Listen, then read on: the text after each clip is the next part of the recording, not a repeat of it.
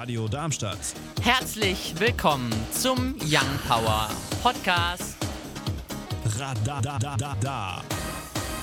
Schön, dass du eingeschaltet hast hier auf der 103,4 MHz oder im Web www.radiodarmstadt.de. Hier heute bei Young Power mit mir dem Paul. Mir, dem Leon. Und mit dem Gaston. Ja, und wir sprechen heute bei Young Power über das erste schwimmende Atomkraftwerk, außerdem über die Pfanderhöhung, die Zwangspause für das britische Parlament, die Regierungsbildung in Italien und den G7-Gipfel. Kaigo Whitney Houston, Higher Love. Ja, also das Lied geht uns ja schon ein bisschen auf den Keks mittlerweile. Das läuft hoch und runter. Und was uns auch auf den Keks geht, ist der Brexit. Wovon Schüler und Schülerinnen nur träumen können, wurde zum Albtraum des Unterhauses im britischen Parlament. In der Zeit von Ende September bis Anfang Oktober, das macht drei Wochen, finden in der Regel keine Sitzungen der Abgeordneten statt, weil Parteien die Phase für ihre Jahreskonferenzen nutzen. Dieses Jahr war das Ende der Sommerpause für den 3. September vorgesehen, doch entgegen aller Erwartungen bis zur Kronrede von Queen Elizabeth am 14. Oktober.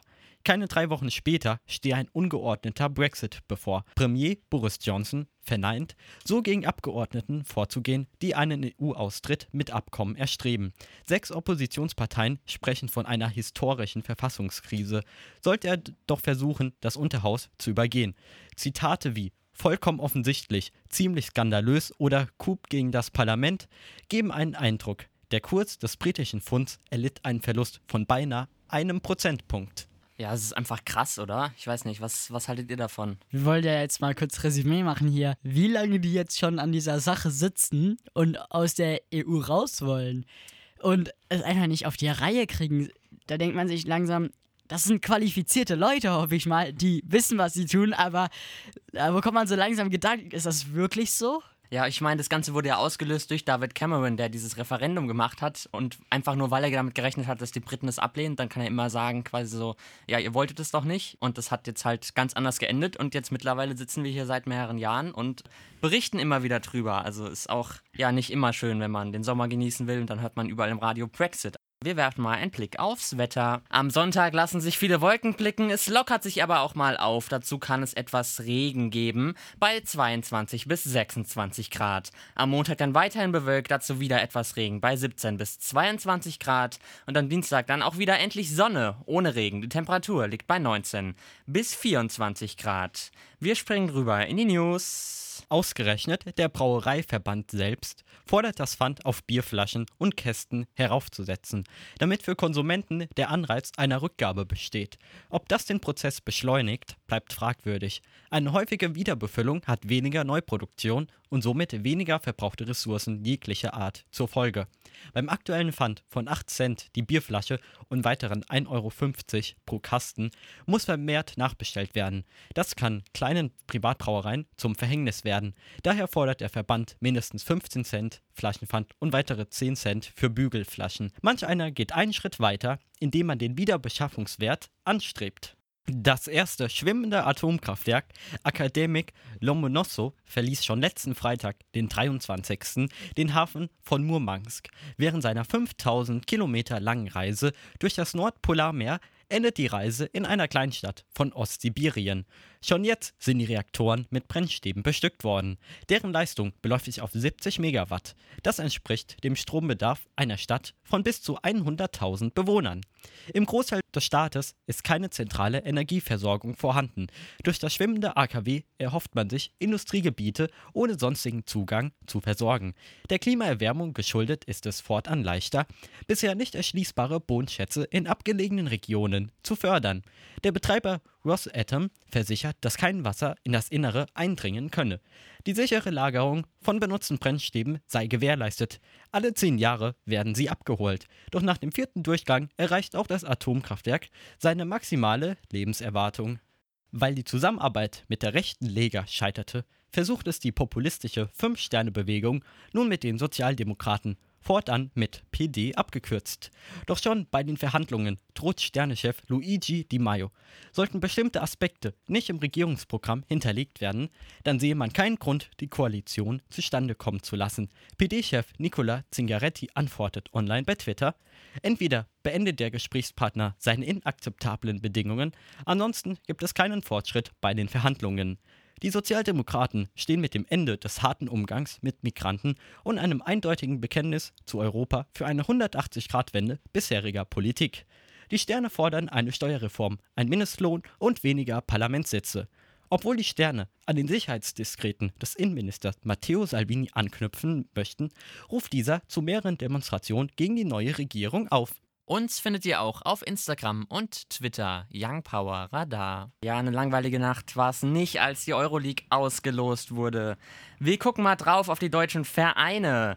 In Gruppe F vorzufinden, neben Arsenal dann Eintracht Frankfurt. Die spielen nicht nur gegen Arsenal, sondern auch gegen Standard Lüttich und Guimaraes. Dann außerdem noch in Gruppe I neben Wolfsburg noch Saint-Etienne, Alexandria und KAA Gent. Und in Gruppe J dann noch Mönchengladbach gegen Istanbul und Roma sowie Wolfsberg.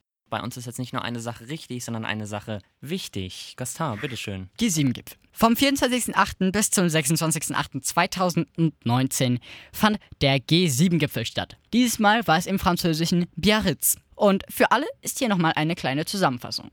In der Sahelregion in Afrika, welche mit wachsender Instabilität zu betrachten ist, soll mehr gegen islamistischen Terrorismus unternommen werden. Das wollen die G7-Staaten durch Förderung sowie Ausbildung vor Ort geschehen lassen. Gegen die Brände im Amazonas wurden von den G7-Staaten 20 Millionen US-Dollar freigestellt. Doch da sich der brasilianische Präsident Bolsonaro durch Macron verletzt fühle, lehnte Brasilien die Hilfe ab. Bolsonaro wirft Macron eine kolonialistische Mentalität, eine Instrumentalisierung der Amazonaswaldbrände vor, sowie einen sensationsgierigen Ton und fordert daher eine Entschuldigung von Macron. Auf Facebook teilte Bolsonaro einen Post von einem anderen Nutzer, welcher ein Bild von der 66-jährigen Brigitte Macron und der 37-jährigen Gattin Bolsonaros nebeneinander darstellt.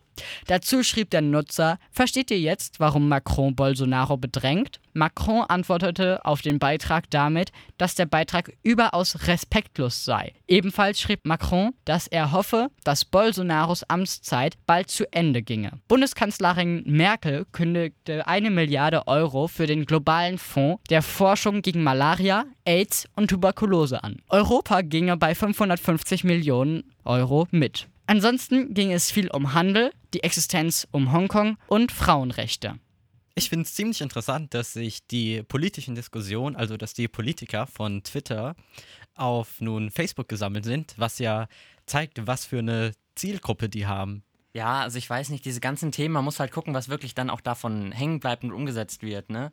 Also diese ganzen Waldbrände in Brasilien, das ist halt einfach, also weiß nicht, Regenwald ist halt so das Wichtigste für die Umwelt quasi an Bäumen und der sollte halt einfach bleiben und vielleicht, ja, sollte man mal über nachdenken, ob man das wirklich alles abfackelt äh, oder nicht.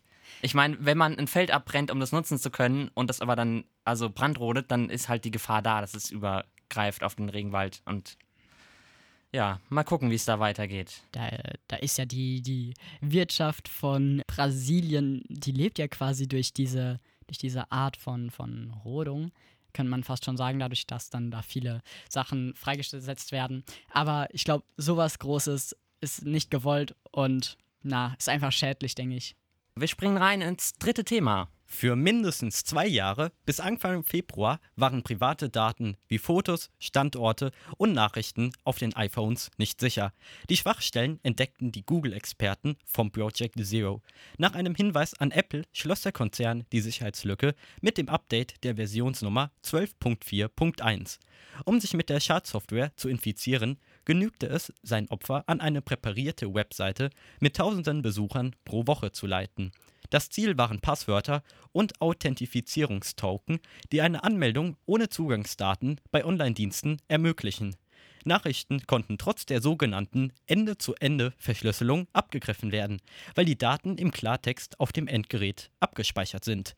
Man vermutet unerfahrene Programmierer, weil die gestohlenen Daten unverschlüsselt an die Täter gingen und man eine feste IP-Adresse nutzte. Es ist halt einfach nicht so toll.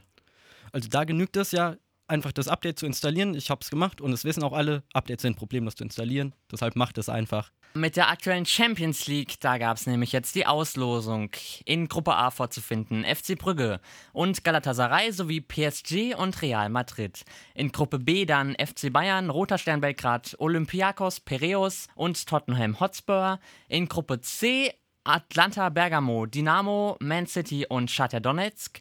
Dann in Gruppe D Atletico Madrid, Bayer Leverkusen, Juventus Turin und Lokomotive Moskau. In Gruppe E vorzufinden Genk, Liverpool, Neapel und Salzburg. Gruppe F dann Barcelona, der BVB, Inter und Slavia Prag. Gruppe G dann Benfica, Lyon, RB Leipzig und Zenit St. Petersburg. Gruppe H Ajax Amsterdam, Chelsea, Lille und Valencia. Mit den aktuellen Bundesliga-Ergebnissen Mönchengladbach gegen RB Leipzig, die spielenden gestern 1 zu 3, Leverkusen gegen Hoffenheim, dann heute 0 zu 0, Schalke gegen Hertha BSC, da ging es heute 3 zu 0 aus, Wolfsburg gegen Paderborn 1 zu 1, Freiburg gegen Köln 1 zu 2, Bayern gewinnt gegen Mainz mit 6 zu 1 und live in der siebten Minute sind wir gerade bei Union Berlin gegen den BVB. Da sind wir in der achten Minute, da steht es 0 zu 0. Werder Bremen gegen Augsburg, dann morgen ab 15.30 Uhr.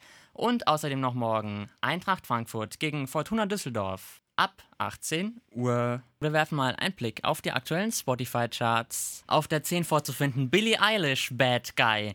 Die neu dann Ed Sheeran und Justin Bieber, I Don't Care. Auf der 8 Dance Monkey von Tones and I. Auf der 7 die neue von Taylor Swift, Lover. Die 6 belegt Ed Sheeran und Khalid, Beautiful People. Die 5 Young Suck und Post Malone, Goodbyes. Auf der 4 dann vorzufinden Ransom von Lil Tecca. Die 3 belegt China Annual AA, die 2 dann Post Malone Circles und die 1 weiterhin Shawn Mendes und Camila Cabello Senorita. Das waren die 2 Stunden Young Power hier auf der 103,4 MHz oder im Web www.radiodarmstadt.de. Hier heute bei Young Power mit mir dem Paul, Mir, dem Leon. Und mir dem Gaston. euch noch ein schönes Restwochenende und tschüssi! Radio Darmstadt. Das war der Young Power Podcast. Radadadada. Wenn ihr mehr von Young Power hören wollt, dann könnt ihr gerne unsere Sendung immer samstags von 17 bis 19 Uhr auf der 103,4 MHz oder im Web www.radiodarmstadt.de auschecken.